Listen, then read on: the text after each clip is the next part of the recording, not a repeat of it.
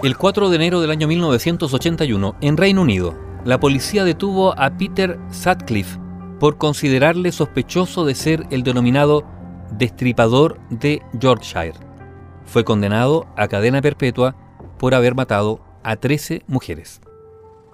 Peter William Sutcliffe había nacido en Bingley, en Yorkshire, el 2 de junio del año 1946, en el seno de una familia humilde y con un ambiente religioso que lo marcó sobremanera.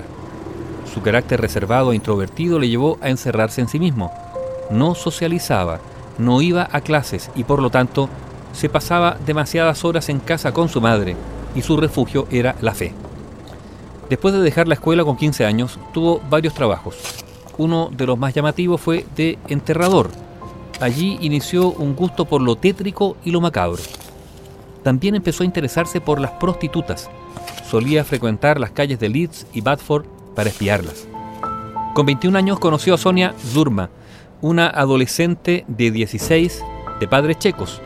Iniciaron una relación y se casaron en 1974. Ella trabajaba como profesora y él conducía camiones. Pero a Sonia le diagnosticaron esquizofrenia. La joven dejó de trabajar y se dedicó a estar en casa mientras Peter seguía deambulando con su camión. Entonces empezaron primero los asaltos y después los asesinatos. Su primera víctima fue Anna Rogulski, de 36 años, a la que el 5 de julio del año 1975 golpeó fuertemente en su cabeza y le rajó el vientre. Después atacó a Oliver Smelt, de 46 años, a quien además le acuchilló las nalgas. Ambas víctimas sobrevivieron. Pero eso no ocurrió con Vilma Kahn, una trabajadora sexual de 28 años cuyo cadáver fue descubierto en un campo de golf del distrito londinense de Leeds el 30 de octubre del año 1975. Para acabar con la vida de la joven, Peter Sutcliffe la golpeó fuertemente en la cabeza con un martillo. Después la apuñaló hasta en 15 ocasiones. Mi intención no era matarla y en un momento me transformé en una bestia, confesó después. Después de este primer asesinato, tres prostitutas más aparecieron mutiladas con saña. Peter Sutcliffe empezó a llevar consigo un arsenal, martillos, cuchillos, sierras eléctricas y destornilladores. Durante los siguientes 15 años, un total de 13 mujeres fueron asesinadas. Durante la investigación, Sutcliffe fue interrogado en varias ocasiones, pero su coartada siempre resultaba lo suficientemente creíble para que no le molestaran más. Los oficiales pasaron mucho tiempo buscando el asesino que tenía en vilo a todo el Reino Unido.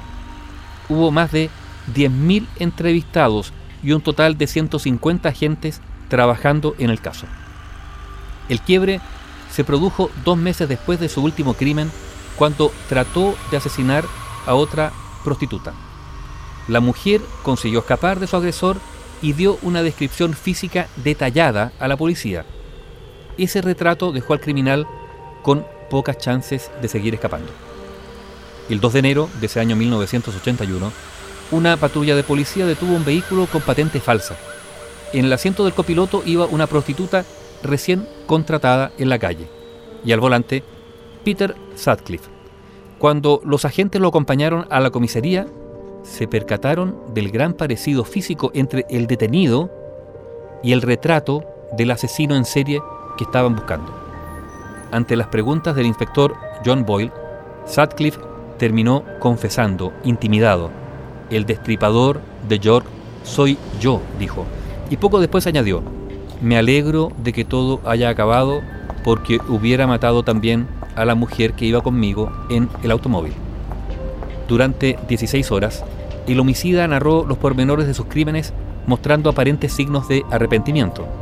Aunque alegó locura, el primer tribunal que lo juzgó lo encontró cuerdo y lo sentenció a cadena perpetua, siendo confinado en el presidio de alta seguridad de Parkhurst desde mayo de 1981. Pero permaneció encarcelado allí solo durante un año y cuatro meses. Los psiquiatras que lo examinaron en la cárcel concluyeron en que tenía que estar recluido en un hospital para enfermos mentales. Entonces fue derivado al asilo de Broadmoor, cercano a Londres, donde siguió recluido el 13 de noviembre del año 2020, a los 74 años y afectado por el coronavirus, Peter Sutcliffe, el destripador de Yorkshire, falleció. Este asesino de 13 mujeres había sido detenido el 4 de enero de 1981.